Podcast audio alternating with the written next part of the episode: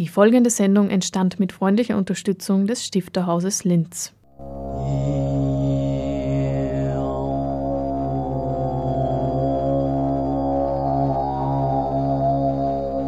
Literatur im Radio.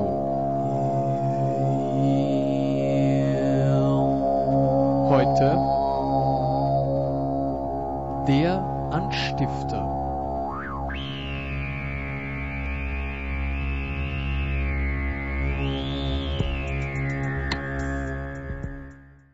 Ja, wir haben ganz interessante Gestaltungselemente. Einerseits werden die großen, äh, also überlebensgroßen Linz-Buchstaben noch einmal wiederverwendet, die wir schon eben vor zehn Jahren verwendet haben und wieder umfunktioniert, mit, also außen bespannt mit Stoff. In dem Fall ist es äh, der Hauptplatz von Linz von Anton Lutz, der da draufkommt und innen drinnen Regale mit unterschiedlichen atmosphärisch aufgeladenen Objekten, also zum L etwa das speziell in dem Fall für die Donau stehen wird, sind das Behälter, die teilweise mit Wasser gefüllt sind und auch Zitate zum, zum Thema Donau.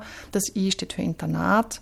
Da werden wir auch ein Zitat verwenden aus diesem Internatszusammenhang und eine Art äh, Tisch mit Tellern, die ebenso diese Internatsspeisesaal-Situation nachempfinden sollen.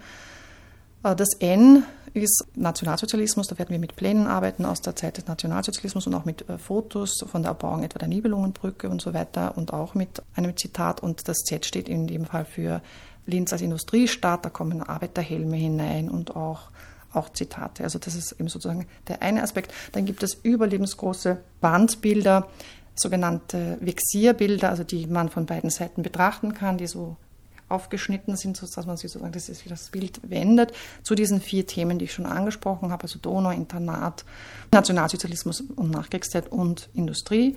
Und außerdem natürlich Vitrinen mit Erstausgaben, mit äh, Textkommentaren, also Werkkommentaren, mit äh, Biografien und Fotos und teilweise mit auch Typoskript oder Manuskriptmaterial sagt Claudia Lehner, wissenschaftliche Mitarbeiterin im Stifterhaus, über die neue Linz-Ausstellung, die erst Ende Juni am 26. im Stifterhaus eröffnet wird.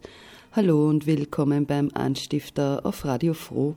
Bevor wir Näheres über die Linz-Texte der Ausstellung erfahren, davor noch ein paar Programmpunkte des Stifterhaus. Schon morgen am Donnerstag, den 6. Juni, findet um 19.30 Uhr die Verleihung der Heimrat-Becker-Preise im Stifterhaus statt. Eine Woche später, am 13. Juni, dann werden wieder die Grundbücher der österreichischen Literatur seit 1945 besprochen. Dieses Mal mit einer Lesung der Autorin Maya Hadalab, die ihren Roman Engel des Vergessens vorstellen wird. Die Lesung von Marlene Strerowitz fand ja schon statt letzte Woche und im zweiten Teil der Sendung werden wir daraus Ausschnitte hören. Der Roman Flammenwand ist soeben im Verlag S. Fischer Berlin erschienen. Nun kehren wir aber zurück zu den Linz-Texten, die im Rahmen der Ausstellung präsentiert werden. Linz, so das Motto, wie es noch nie beschrieben worden ist. Was hat Autorinnen und Autoren an der Stadt interessiert? Was sind die Themen, die zur Literatur geworden sind? Die Ausstellung beschäftigt sich vor allem mit Texten aus dem 20. Jahrhundert, mit einem Schwerpunkt auf die Nachkriegsgeneration, also die Texte nach 45. Und es ist eine Ausstellung, die auch anschließt an die vor zehn Jahren bei uns dagewesene Ausstellung zu Linz 09, also neun Minuten Aufenthalt. Das war eine Ausstellung, die sich ironisch, also mit diesem Titel auch ironisch mit Linz auseinandergesetzt hat. Da ging es um Texte von Weltliteraten, die eben vielleicht nur für einen ganz kurzen Augenblick in Linz verweilt haben. Und diese Ausstellung hier soll sich mit Texten befassen von Autoren, die Linz gut kennen, die hier gelebt haben oder lebten und die Linz eben auch als Schauplatz verschiedenster Geschichten verwendet haben. Es gibt einige Autoren, die sich mit diesem Thema auseinandersetzen, einerseits mit dem Thema Nationalsozialismus und dann auch mit der Nachkriegszeit. Franz Dummler ist auf jeden Fall zu nennen, von dem wir einige Texte in der Ausstellung verwendet haben, der ja ein, kann man durchaus sagen, ein Nazi-Sympathisant war anfangs, also auch im Bekenntnisbuch drinnen stand, der sich aber sehr offensichtlich abgewandt hat nach dem Krieg von dieser Ideologie und anschließen konnte an eine ganz andere avantgardistische Strömung in der Literatur. Aber es gibt natürlich auch Texte von etwa Kitty Recheis mit Lena die auch Linz teilweise mit einfließen lässt, also etwa die Bombenangriffe auf Linz, aber auch der Bau der Hermann-Göring-Werke. Das spielt dann auch insofern eine Rolle, als wir uns ja auch mit dem Thema Industrie in der Ausstellung befassen und es eben ganz stark nachhaltige Veränderungen auch im Stadtbild natürlich gegeben hat durch diese Eingriffe, die während der Zeit des Zweiten Weltkriegs auch architektonisch vonstatten gegangen sind. Ja.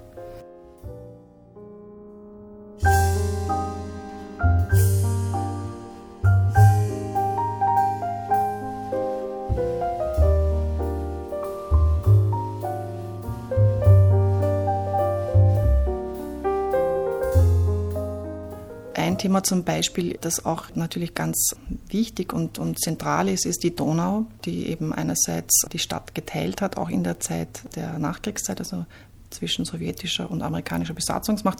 Die Donau, die irgendwie einerseits die Stadt verbindet mit anderen Städten Europas, einerseits ein Ort des Lebens und andererseits eben auch ein Ort ist, der im Zusammenhang zum Beispiel mit der Industrie wichtig war als Transportwege. Also die Donau zum Beispiel ist ein ganz zentrales Motiv in den Texten von Eugenie Kein, weil wir jetzt von den Autorinnen gerade sprechen.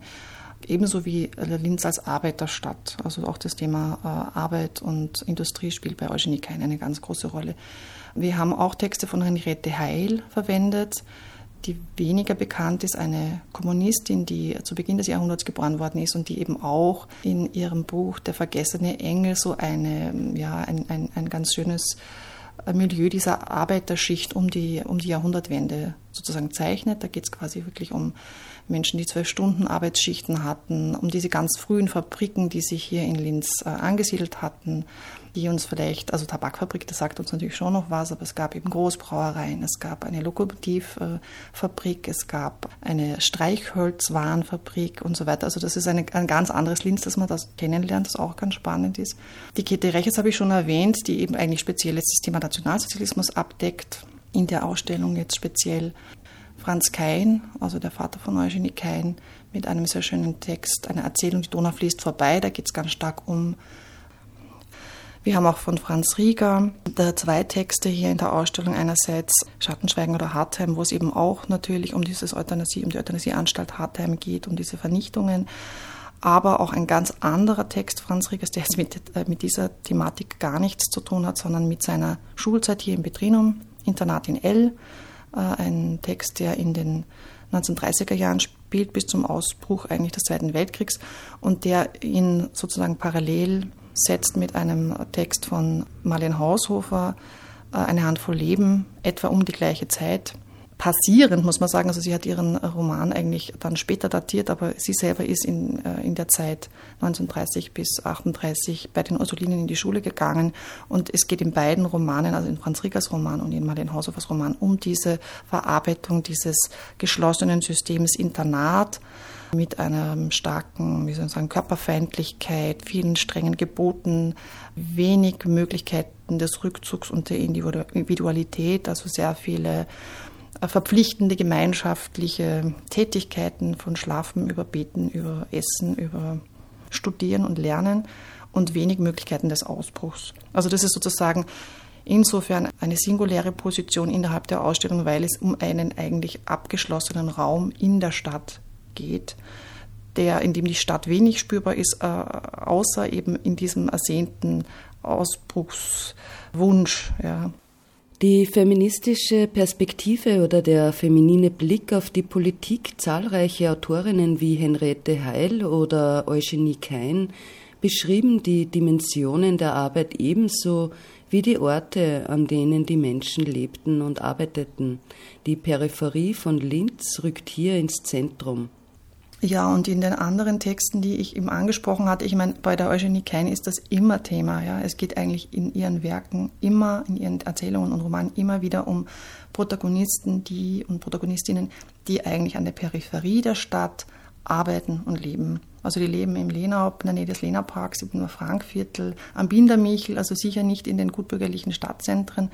Und sie arbeiten am Schlachthof, in den Lagerhäusern, im Hafen, in der Tabakfabrik. Also sie sind sozusagen auch nicht unbedingt zentral hier sichtbar. Es geht eigentlich um, um Menschen, die eigentlich nicht sichtbar sind, ja, die sozusagen äh, in der Peripherie arbeiten und leben und die dadurch eine, also ins Bewusstsein rücken, ja. Also die, deren Geschichten in den Mittelpunkt rücken, rücken dürfen, ja. Insofern ist da auch ganz viel natürlich äh, drinnen, was, was Linz ja auch auszeichnet. Also Linz als Arbeiterstadt, als Stahlstadt, als ähm, Stadt, in der eben sehr viele Menschen quasi mit wenig auskommen müssen und die nicht den Zugang haben wie, wie andere zu Literatur, zu Kultur, zu, zu Bildung vor allem. Ja. Die Ausstellung eröffnet am 26. Juni und wird bis Mitte November im Stifterhaus zu sehen sein.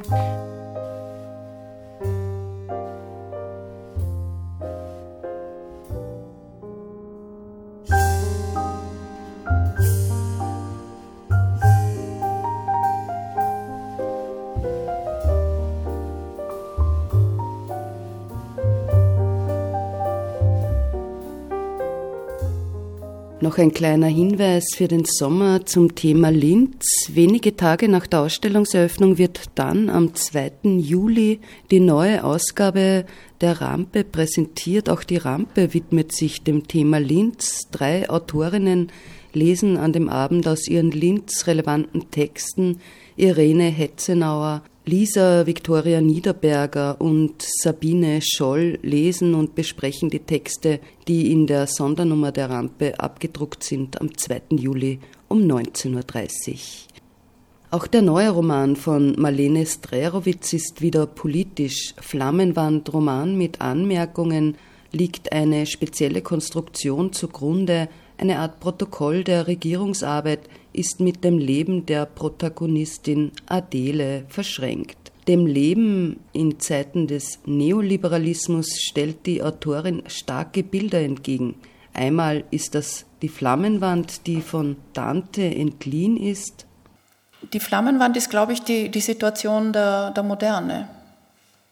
Die die, äh, der, der, der endgültige und von niemandem anerkannte Verlust des Idealismus, die, die Verweisung auf das Hiesige als einzige Möglichkeit des Paradieses.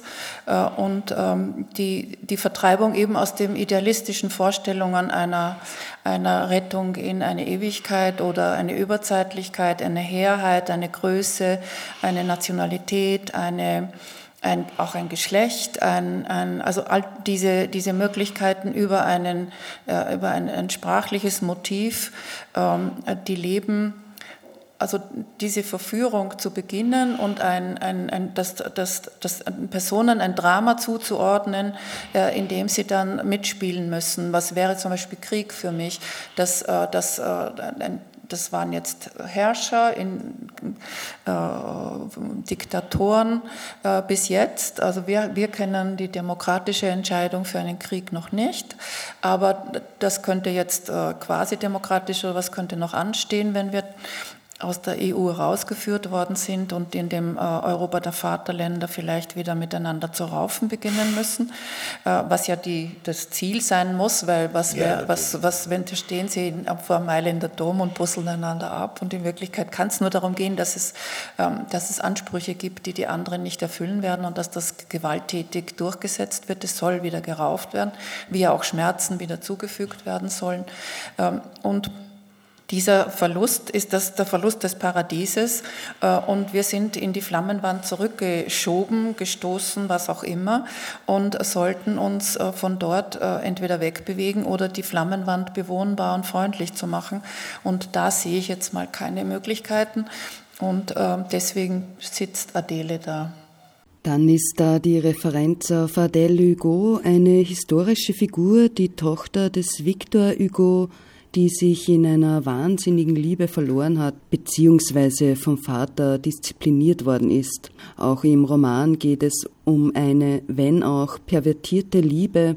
Die historische Figur der Adele war jedenfalls für Strerowitz eine wesentliche Referenz lebt einfach ein, ein, von da an ein, in der Umnachtung äh, dieser, dieser Liebesvorstellung und äh, stirbt dann sehr alt in Paris, musste aber immer geheim also sie, der, der, Vater hat sich ähm, sehr bemüht, dann die Geschichte sehr geheim zu halten. Das heißt, die Tochter lebt äh, abgeschottet, äh, ein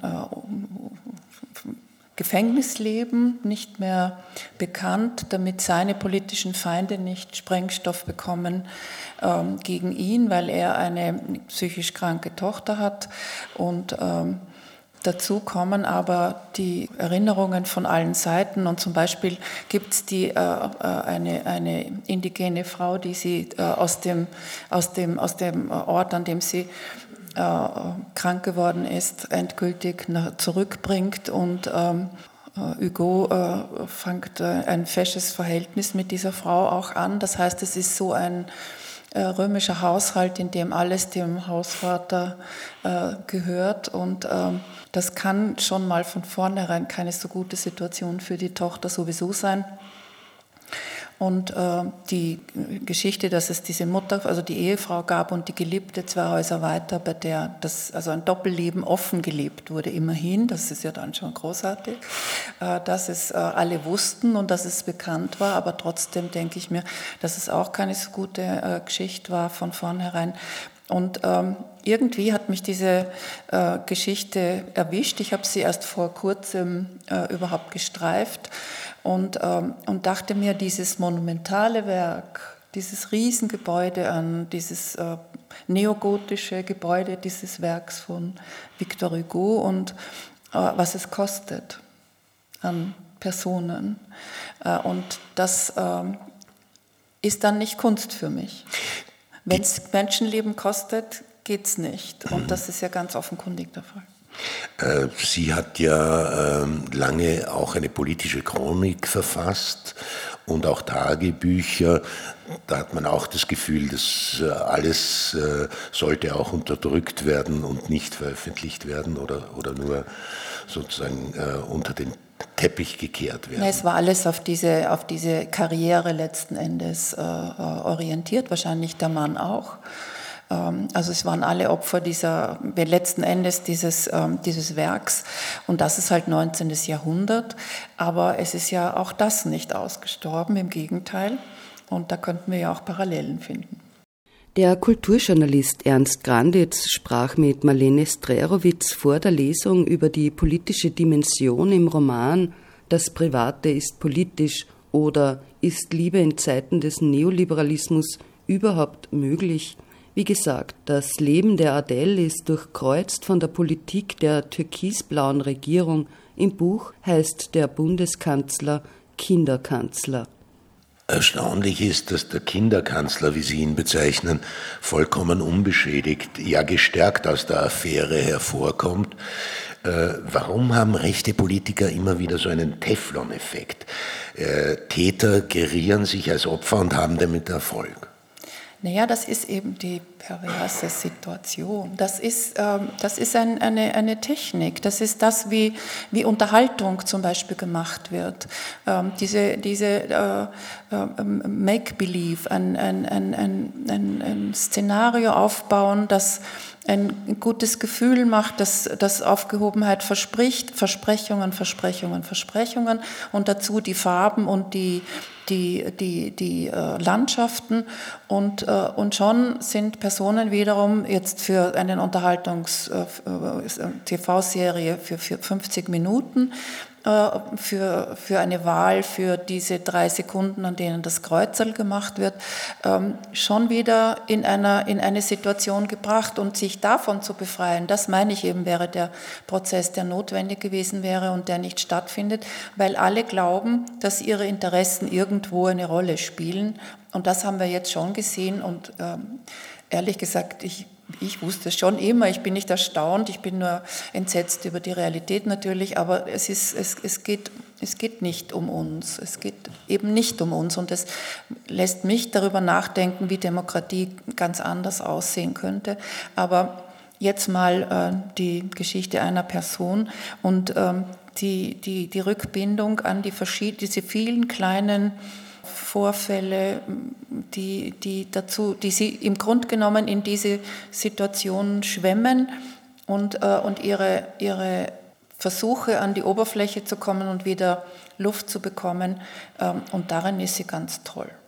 Der konservative Backlash, der jetzt weltweit Erfolge feiert, ob in Indien, Fernost, Nord, Südamerika, Europa, Österreich, woher bezieht dieser äh, seinen Nährboden aus dem neoliberalen Projekt äh, und auf der anderen Seite zum Beispiel konservativ geführte US-Bundesstaaten überbieten sich derzeit einander im Verabschieden restriktiver Abtreibungsgesetze. 2019 wollen Männer noch immer den Frauen vorschreiben, was sie zu tun haben, wie sie zu leben haben und was. Äh sie haben nie aufgehört. Ne? ja, aber ich meine, äh es gab zumindest kleine, äh, kleine Erfolge und äh, ich fand dann äh, die Lektüre insofern deprimierend, als mir bewusst, wirklich bewusst geworden ist, äh, sozusagen, äh, wo die Frauen heute stehen oder wie sie noch immer unglaublich nicht, äh, ja, Na, ähm, also, sprachlos. Das hat, es hat ja alles nur gerade dahin geführt, dass ähm, hin und wieder gepiepst werden kann. Also das äh, äh, ist ja auch nicht mehr. Also das ist ein großer Piepser, aber es ist ein, ein Piepser, weil wenn Sie sich vorstellen, dass jetzt in Alabama ähm, die, die, das mit, der, mit dem Verbot der Abtreibung ist schlimm genug, aber was das Gesetz nach sich zieht, und das ist etwas, was in Romanen beschreibbar ist und eigentlich fast nur da, und deswegen halte ich ja die Literatur für das Großartigste, was es gibt, weil es diese Möglichkeit gibt, ähm, auf die, auf die äh, Gründe und auf das, äh, wo das aufschlägt, äh, den, den Aufschlag eines solchen Maßnahme zu beschreiben. Es geht nämlich darum, dass nun jede Frau, die eine Fehlgeburt hat in Alabama, nachweisen muss, dass es eine natürliche Fehlgeburt ist. Jetzt wissen wir, dass Fehlgeburten sowieso Augenblicke der äußersten Tragödie sind. Ähm, ein, ein, ähm, gesellschaftlich nicht vorhanden, also ein, ein, ein Zustand, der ein geheim, äh, schrecklich, partnerschaftlich schwierig, äh, eine, eine, eine, wie, wie so ein, eine Wegschleuderung der Person ist, die, die mit diesem Vorgang alleine ist, eine Infragestellung von Weiblichkeit, der Körperlichkeit und so weiter und so fort. Und da liegen sie nun und, äh, und müssen sich erholen und dann kommt ein äh, Polizist und fragt sie, wie das nun wirklich war. Und das ist genau, und das ist Schmerz zufügen. Das ist jetzt, das ist genau das, was ich meine mit diesen sadistischen äh, Vorgängen. Das ist äh, Leiden lassen, um ich weiß nicht, um, um, wahrscheinlich ist es befriedigend, sich das vorzustellen. Und da müssen wir einen Weg finden, herauszufinden, wer die sind, die aus dem Befriedigung ziehen können und schauen, dass die nicht an der Regierung sind. Wie ich ja überhaupt der Meinung bin, dass diese schwer traumatisierten Personen in der Regierung ein halbes Jahr zu Hause bleiben sollten und mit sich Mindestens. ins Reine kommen, weil äh, äh, solche Schocks ziehen, und das wissen wir alle aus, äh, aus allen äh, äh, und letzten Endes auch aus so einem Roman, ist, dass es bis zu kognitiven Problemen führt, ist eine, solche, eine solche Situation. Und ähm, ich möchte nicht regiert werden von solchen Leuten. Das geht nicht. Das ist, und das ist genau das, wo die Trennung, also wo die Entfremdung von Politik klar wird, dass die jetzt kein persönliches Schicksal haben, sondern jetzt gibt es Politiker, die sind eben wie Teflon und aus. Und die machen da weiter. Und das ist genau der Punkt, wo äh, Politik eben äh, auch immer falsch gelaufen ist, indem, äh, indem die Leute nicht die Konsequenz ziehen und sagen, also jetzt bin ich angeschlagen oder jetzt muss ich nach Hause gehen und nachdenken. Ähm, das würden wir ja sowieso viel anraten, dass äh, viele Leute nach Hause gehen und nachdenken. Nun aber hören wir die Autorin aus dem Buch Flammenwand Roman mit Anmerkungen selbst lesen. Wir verabschieden uns mit einem Ausschnitt aus der Lesung und wünschen einen schönen Sommer, mit dem sich das Stifterhaus mit den Linz-relevanten Texten der Ausstellung und der Linz-Rampe verabschiedet. Ich lese noch aus, aus dem Teil vor der wirklich großen Krise, weil ich denke mir, die sollten Sie selber lesen. Ähm, ja. Der Mann kam auf sie zu und bog dann ganz knapp vor ihr nach rechts ab. Tjerovsgatan stand auf der Straßentafel. Die schmale Straße führt steil hinauf der Mann ging weiter schnell, eilte das Gässchen hinauf, stieg vom Pflasterstein zu Pflasterstein, als stiege er einen Berg hinauf. Es war ihr Bruder gewesen. Ihr Bruder, er hatte auch diese Mäntel getragen, war nicht zu den Daunenjacken übergegangen. Ihr Bruder, er hatte Anzüge getragen, Pullover, Krawatten, immer Manschetten und Krägen zu sehen. Sie konnte sich an sein Gesicht nicht ohne solche Hemdkrägen erinnern. Im Spitalshemd, sie hatte ihn kaum erkannt, sie hatte den Pfleger angeschaut, fragend, verwirrt. Der hatte genickt, das wäre schon ihr Bruder. Sie hatte vorher ihren Ausweis herzeigen müssen, ihr Verwandtschaftsgrad nachweisen. Erst dann war sie in die Intensivstation hineingelassen worden. Es hatte lange gedauert. Sie hatte erklären müssen, dass ihr Bruder geschieden sei und sie auch, dass sie aber deshalb anders als er heiße, dass es nur sie gab, die Schwester. Die hatten die Nummer ihres Personalausweises aufgeschrieben. Sie war dann an seinem Bett gesessen oder an seiner Bahre. Das war mehr eine aufgestellte Bahre gewesen und er an der Bahre festgeschnallt, schräg hochgestellt. Der Pfleger war gekommen und hatte ihn tiefer gelegt, gerade. Der Arzt, er hatte neben ihrem Bruder mit ihr reden wollen. Koma, hatte der Arzt gesagt. Ihr Bruder könne nichts hören, nichts verstehen, keine Gehirnwellen. Sie hatte darauf bestanden, hinauszugehen. Sie musste dann die ganze Prozedur wiederholen, die Hände desinfizieren, einen neuen Kittel anziehen, den Schlüssel für den Garderobenkasten nicht beim Waschbecken liegen lassen. Sie hatte sich nicht vorstellen können, ihn seine Diagnose mit anhören zu lassen. Es war ja schon gleich gesagt worden. Schwierig. Wenig Hoffnung. Und wenn sie nun zuständig sei, diese Zuständigkeit, sie war doch nur die Schwester, Sie war doch nur Verbündete gewesen, zuständig. Das war etwas Festes, Stehendes, etwas Rechtliches. Sie hatten längst nicht mehr geredet miteinander. Sie hatten einander gesehen, geplaudert, nichts geredet, besprochen, verhandelt. Sie hatten einander nur noch angesehen. Sie hatte ihm ins Gesicht geschaut und da gesehen, wie er es schaffte, das Leben. Und er hatte wieder alles an ihr gleich gewusst, er hatte sie um die Schultern genommen und hatte sie aus seinem Gesichtsfeld geschwenkt und sich selbst aus ihrem. Er hatte sie um die Schulter gehalten und geschaukelt, so ein wenig nach vor und zurück. Sie hatte sich gegen ihn gelehnt, kurz. Er war ein starker Mann geworden, groß. Und dann war es schon wieder genug gewesen. Sie hatten alles voneinander gewusst, umeinander. Freundlich lächelnd waren sie wieder auseinandergegangen. Reden, das war nicht. Sibylle, sie war nicht bei der Hochzeit gewesen, war da im Ausland gewesen, weit weg. Sie hatte diese Frau schon als Ehefrau kennengelernt. Sie hatte sie nicht oft getroffen und dann war Sibylle plötzlich die geschiedene Ehefrau. Keine Kinder. Willst du Kinder? hatte er sie gefragt und war dann erschrocken. Er hatte sie gehalten. Sibylle war da dazugekommen und gleich wieder weggegangen.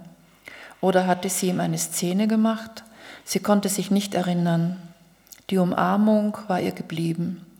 Die Dunkelheit an seiner Brust von seinen Armen umfangen, seine Arme ihr Elend begrenzt hatten, der Trost gewesen, diese Begrenzung, in diesem Leid die Gefahr bis ins All hinaus gedehnt, vor Schmerz noch dorthin geschleudert zu werden und sich nicht mehr finden können, er hatte das All ferngehalten von ihr, sie festgehalten und sie hatte nichts zurückgeben können. Er war festgeschnallt gewesen, die Hände. Sie hatte eine Reaktion gespürt. Es war ihr gesagt worden, dass das unmöglich sei. Ohne Hirnströme. Sie hatte es anders gewusst. Sie hatte auch gewusst, dass er ihre Stimme erkannt hatte. Er lag plötzlich anders da. Was mit seinem Blutdruck los sei, hatte der Pfleger gemurmelt. Sie hatte sich an diese Bahre gesetzt, seine Hand genommen, ihre Hand unter seine gedrängt, diese Hand ohne Hirnströme. Sie hatte diese Hand gehalten, diese Hand ohne Empfindung, nur Körper. Sie solle mit ihm reden, hatten alle gesagt. Die fröhlichen Pflegerinnen beim Eingang, der Arzt im Vorzimmer, der Pfleger. Der blieb stehen, schaute auf die Anzeigen der Geräte, ein Turm von Geräten, rote Zahlen auf den Anzeigen, jeden Augenblick andere Zahlen, eine hohe Säule von roten Zahlen, die hinaufliefen und hinunterfielen. Es war ihr nichts eingefallen. Sie hatte nichts zu erzählen gewusst. Sie hatte dann nacherzählt, wie sie gemeinsam ihre erste Zigarette angezündet und die ersten Züge gemacht hatten, wie sie nach dem dritten Zug die Zigarette ausdrücken hatte müssen. Sie hatte nicht weiter rauchen können, eine Sperre im Bauch, tief unten im Bauch. Sie hatte keinen einzigen Zug in die Lungen hinunterdrücken können, hinunterzwingen. Er dagegen er hatte die erste Zigarette geraucht, als wäre es die hundertste. Er hatte gegrinst und genickt. Ihn hatte das Rauchen sofort glücklich gemacht. Von da an, er hatte nach Zigaretten gerochen, nach Rauch. In einem Nichtraucherhaushalt, wenn der Vater etwas gesagt hatte, deswegen, darüber, er war aufgestanden und weggegangen. Er war dann bald ganz weggegangen. Er hatte den Vater links liegen lassen und war davon. Er hatte nicht mehr geantwortet aber er hatte auch nichts gesagt. In seinen Papieren nach seinem Tod, sie hatten den Befund gefunden, ein Aneurysma an der Aorta, gleich über dem Herzen, eine Ausbeulung. Eine Operation war vorgeschlagen gewesen. Sie solle reden mit ihm, hatte man ihr aufgetragen, und sie müsse seine Zukunft überlegen, was mit ihm weiter geschehen solle. Hier könne er nicht mehr lange bleiben. Sie solle Entscheidungen treffen, sie wäre nun die entscheidende Person, er hatte das dann aber doch selbst erledigt. Er war nach ihrem Besuch gestorben. Der Arzt hatte sie noch am Gang abgefangen, wieder gefragt, was geschehen solle, lebensverlängernde Maßnahmen. Ihr Bruder sei ja noch jung, relativ jung, lebenserhaltende Maschinen, abschalten, laufen lassen. Liefen Maschinen denn? Und was war der Unterschied zwischen lebensverlängernd und lebenserhaltend? Es war doch sicher ein verlängerter Erhalt, um den es ging, eine erhaltene Verlängerung. Aber er hat es ihr leicht gemacht, allen hat er es leicht gemacht, er war gleich gestorben, verstorben. Die Vorsilbe ganz richtig, ver, das gehörte zur Inhaltsgruppe verkehrt falsch, zur Inhaltsgruppe fort woanders hin, aufhören zu. Das gehörte zur Inhaltsgruppe bis zu einer Zustandsänderung, bis zum Ende. Ver, diese Vorsilbe, leitete schreckliche Zustandsänderungen ein. Er war wohl dagelegen und im nächsten Augenblick anders, obwohl er sich nicht bewegt hatte. Von einem Zustand in den anderen gefallen, verstorben. Sie hatte ihn im Sarg wiedergesehen, nach dem Versterben. Sie hätte ihn gern auf die Stirn geküsst, eine Zärtlichkeit, irgendeine, aber er hatte das nicht gewollt. Er hatte sie nie mit einem Kuss begrüßt, nie zum Abschnitt, Abschied. Er war ihr Verbündeter auf Erden gewesen, sie wollte ihre Abmachung nicht im Nachhinein verraten, sie war damals selbst schon wieder geschieden gewesen. Und nur die Erinnerung an seine Umarmung nach dem Kind. Kannst du dich erinnern, hatte sie gesagt, da im Spital? Aber das war ein dummer Vorschlag gewesen, konventionell. Die Erinnerung daran machte sie noch trauriger. Sie schaute dem Mann nach, wandte sich, ihm nachzugehen, dann lächelte sie, sie ging weiter, es hatte ihn gegeben, damit musste sie auskommen, dann kehrte sie doch um und ging die kleine steile Straße hinauf. Oben ein Park, eine Kirche, der Mann war nicht zu sehen, Sie ging zurück. Dienstag, 22. Mai 218, Wien. Sie ging in der Mitte der Straße. Hier fuhren keine Autos, die Geräusche, nur das Gehen zu hören, das Reden, aber mehr ein Geraschel, ein Knirschen. Die weichen Sohlen von Winterstiefeln auf dem Streukies rund um sie, später Morgen, in den Kleidergeschäften Mode für wärmere Tage, Pastellfarben, geblümt, in einem Herrengeschäft T-Shirts mit aufgedrucktem Rosenmuster. Sie ging hinein, wollte eines kaufen, für ihn. Sie stellte ihn sich vor, vor seinem Haus am Gartentisch. Sie kannte dieses Haus nur im Winter, aber er freute sich schon auf die Terrasse und den Vorplatz zum Wasser hin. Er konnte oben sitzen in diesem T-Shirt in seinem gläsernen Arbeitszimmer, geblümt, konnte er da arbeiten, altrosa Rosenblüten auf dunkelblauem Grund. Sie ging wieder hinaus, sie wollte kein Paket herumtragen, eine Einkaufstasche schleppen, ihre Tasche nicht groß genug und die Kaffeekapseln schon kaum Platz. Sie konnte hierher zurückkommen.